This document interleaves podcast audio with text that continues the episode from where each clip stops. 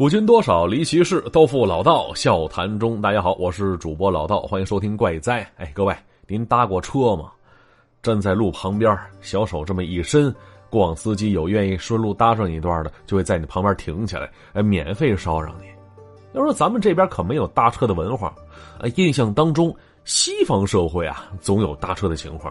可印象终究是印象。之前跟在美国生活过的朋友聊天得知，说那边也很少搭车的。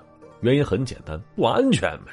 哎，你要是司机的话，保不准上来那位怀里揣没揣家伙呀？哎，心里有没有什么坏想法啊？所以不安全。啊，作为搭车的人呢，随随便便上了一个陌生人的车子里，心怎么那么大呢？哎，保不齐他给你带到哪儿去，后果也是很难设想。那记得当初很久之前看过一部纪录片，叫什么《搭车去柏林》？哎，拍的很棒，很有意思，同时也勾起了我在路上的冲动了，有心思尝试尝试那种旅行方式。可还是那句话，没有那个文化土壤，硬要尝试就变得非常尴尬呀。就那天家附近举手拦车，啊，停下的都是出租车，听我说不给钱，都骂骂咧咧，一脚油门开走但这失败的尝试可能也在侧一方面阻止了我面对危险的可能。哎，比方说下边这俩家伙就没那么幸运了。那也是听友发来的经历啊啊，不是他的亲身经历，呃，是他看来的啊。说的谁呢？小范儿跟老崔俩人的经历。啊，听上去这一老一少的感觉是吧？今儿俩人当初是同学，班对班那毕业之后也没断了联系，就在同一个地方生活着，有事没事总出来一起玩儿。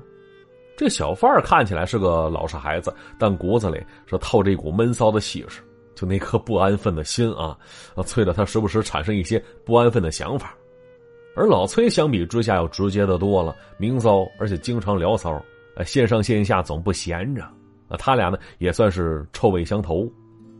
而且说，就那段时间，他俩那工作都发生了一些变动，因为业绩不佳，老崔被老板开了，而小范更直接了，所在公司倒了，员工都回家去了。而也就是那段时间，有事没事就聚在一起，同病相怜，喝酒解闷结果就那天啊，一瓶啤酒下了肚之后，这老崔一拍脑门说：“咱俩不能一直这么颓下去啊，得振作起来呀！”哎，为了给自己加油鼓劲儿，他提出个想法，说：“咱俩先来一次旅行。”啊，既然没钱是吧？那就穷游，不坐飞机也不坐火车，就在路边拦车搭车，来这么一次说走就走又没羞没臊的旅行，而目的地就定在了一个距离他们还挺远的一个滨海城市。一听这主意啊，这小贩心里多少有点没底，毕竟搭车这靠谱吗？啊，结果老崔的一番话直接点醒他了。他说了，说搭车旅行那都是形式。他说：“他呀，想见识见识这一路上的人跟事儿，哎，尤其想来那么几次不期而遇的艳遇，哈，那就太好了。哎，就这不切实际的龌龊想法啊，听得小贩也竟然兴奋起来了。接着两人是一拍即合，第二天就开始采买东西，收拾行李去。话说那是一个艳阳高照的周一，这俩闲人是背着行李走在大街上，来往都是上班的人呢，唯独他俩显得跟周围是格格不入。”走了没多远，他俩意识到这一点了，于是合计了一小下，说：“这闹市街区的确实没法搭车，哎，不如先坐公交车、坐地铁，到那郊区城边子之后再说吧。”要说当时是上班高峰期，往外走的公交还真没多少人。就这样，接近中午的时候，他俩到了市郊了，站在路旁边，举着手，开始了这段搭车之旅了。哎，忘了说了，这事儿背景不在国内，好像是在日本还是哪儿的，不重要啊。这小贩当时跟老崔是换着班的去路旁边拦车去。你说万事开头难呢，第一辆车他俩等了两个钟头才搭上一辆，哎，也没带着他俩走出去多远。可是接下来这一路上，他俩这搭车之旅顺当多了。哎，知道总结经验了。比方说吧，拦车之前尽量把那行李放在不起眼的地方，不然司机容易嫌这行李多不爱搭理你。啊，再有呢，来往车辆要是有女士在的话，一般人家不会停的。那毕竟出于安全考虑，呃，轻易是不会让这俩陌生大小伙子随便上车的呀。那他俩也发现了，说那些开货运的司机挺豪爽的，看着他俩这样也愿意帮忙，一路上是说说笑笑，也挺开心的。而在拦车过程当中，他俩总揣着一种期待惊喜的心情，所以这路上啊也不觉得累啊，搭上车就走，没搭着就等着呗。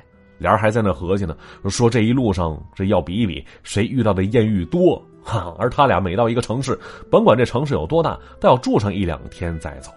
啊，因为没钱，所以他俩一般选择住网咖，那倒也能洗澡洗衣服。可结果啊，那到第三天的时候，就这趟旅途开始不对劲儿了。那小范记得那天是个闷热的阴天，千云密布的，总感觉憋一场好雨要下似的。他俩那天拦了辆车，那车要去的地方啊，跟他俩计划要去的方向是一致的，可路线有点不一样。啊，简单说吧，他俩计划着要走大路，来往车辆比较多，好搭车。可那天不知道怎么的，左等不来，右等没有，等了好久，终于等来这辆车是同方向的了。可这车要走的路却是另外一条小路。老崔当时说：“说不一样就不一样吧，啊，只要能往前挪，啊，就不愁拦不着车。这地儿等了这么半天没拉咱们的，肯定有啥说法吧？先上车吧。”于是就这样，俩人上了车，一路向前。最后，这司机把他俩撂在了道旁一家便利店旁边了，然后这调转车头，人家回家去了。话说当时下了车之后，这小贩跟老崔有点懵。我看看周围，这里是乡下呀，好像还是山里啊。除了这家便利店以及来往不多的车辆之外，这四下里透着一股与世隔绝的氛围啊。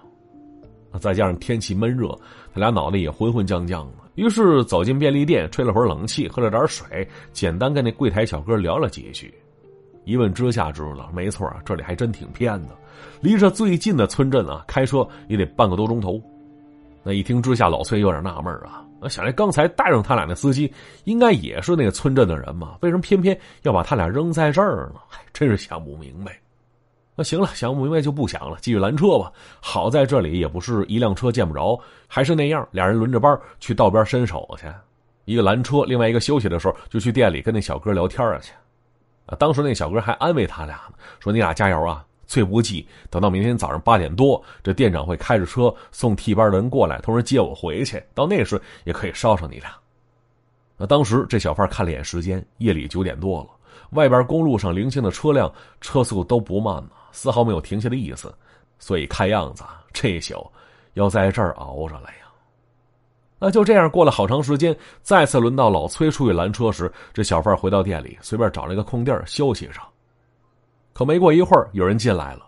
当时小贩以为是老崔呢，回头一瞧，哎，发现不是，那是个老汉，五十来岁的模样，穿的是邋里邋遢的，身上到处是不知何物的污渍。而最奇怪的是，这大热天里啊，这老汉竟然戴着一副看上去非常厚重的手套。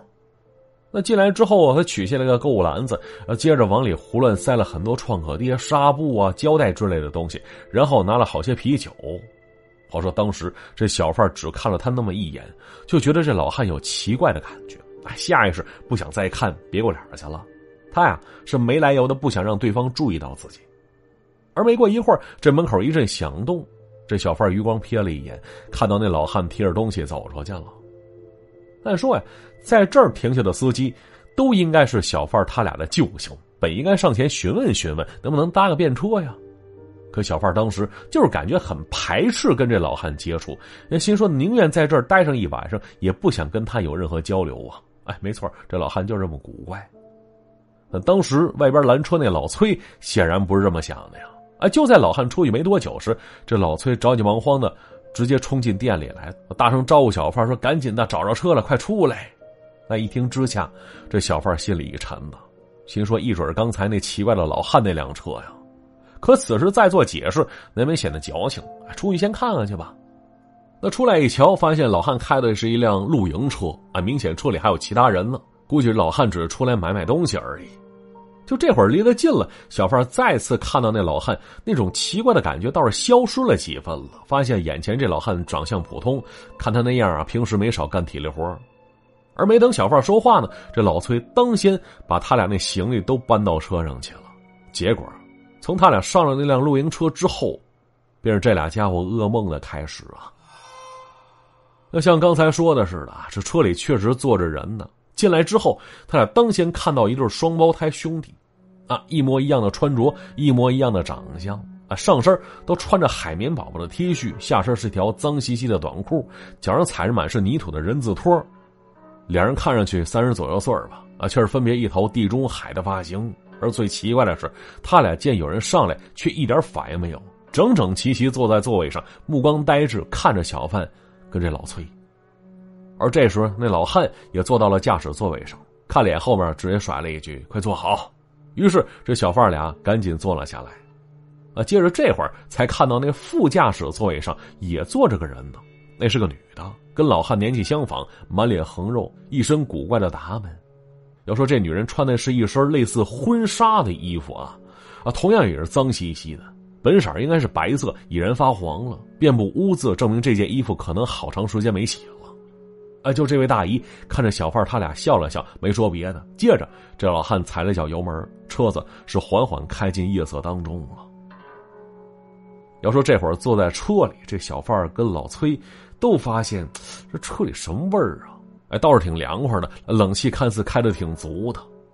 哎，这老汉边开车边跟小贩他俩聊着天说他呀叫圣乔治，身边那位是他那妻子，叫什么圣约瑟芬啊。听着这俩古怪的名字，小贩他俩发现这俩也不是外国人，那怎么起俩这么古怪的名字呢？而这一路上，那俩奇怪的双胞胎儿子一直在喝可乐呢，时不时打着饱嗝，而每打一下都要呵呵傻笑几声。当时这小贩跟老崔对视一眼，明白了彼此想法了，心说这家人太奇怪了，奇怪到让人感觉不舒服。于是，在路过一个路口的时候，老崔说了一声：“呃，师傅，就到这儿吧。非常感谢啊，我俩在这儿下车就行。”可这话一说出来，这车子没有丝毫减速的迹象。那奇怪的大姨坚持要他俩吃过晚饭再走不迟。没错，他们没有放他俩走的意思，而且当时已经快凌晨时分了。哪儿来的晚饭呢？那就在小贩他俩提心吊胆的时候，老汉一直在自顾自说着话。就这会儿，见小贩他俩没回应，竟然一瞬间是勃然大怒，一拳头砸在方向盘上，大喊着：“说你们有没有在听我说话呀？”哎，到这儿，小范他俩确实害怕了啊！再次提出要下车的请求，可依然是无济于事啊。他们说那晚饭都已经准备好了，得吃完才行，还说那晚饭特别好吃啊。要说当时小范他俩在车上肠子都悔青了呀，后悔刚才就不应该离开那家便利店，哎，之前不应该改变什么线路走什么小路啊，哎，甚至不应该玩什么搭车旅行。这一路上狗屁艳遇啥都没遇着过，哎，怪异的一家四口倒是被他俩碰上了。那这会儿想跳车逃跑吧，却没有那个条件，毕竟此时车速可不慢。要说这辆车到底要把他俩带到什么地方？而这家人又是怎么回事我们下集继续说。好，我是主播老道，下集再见。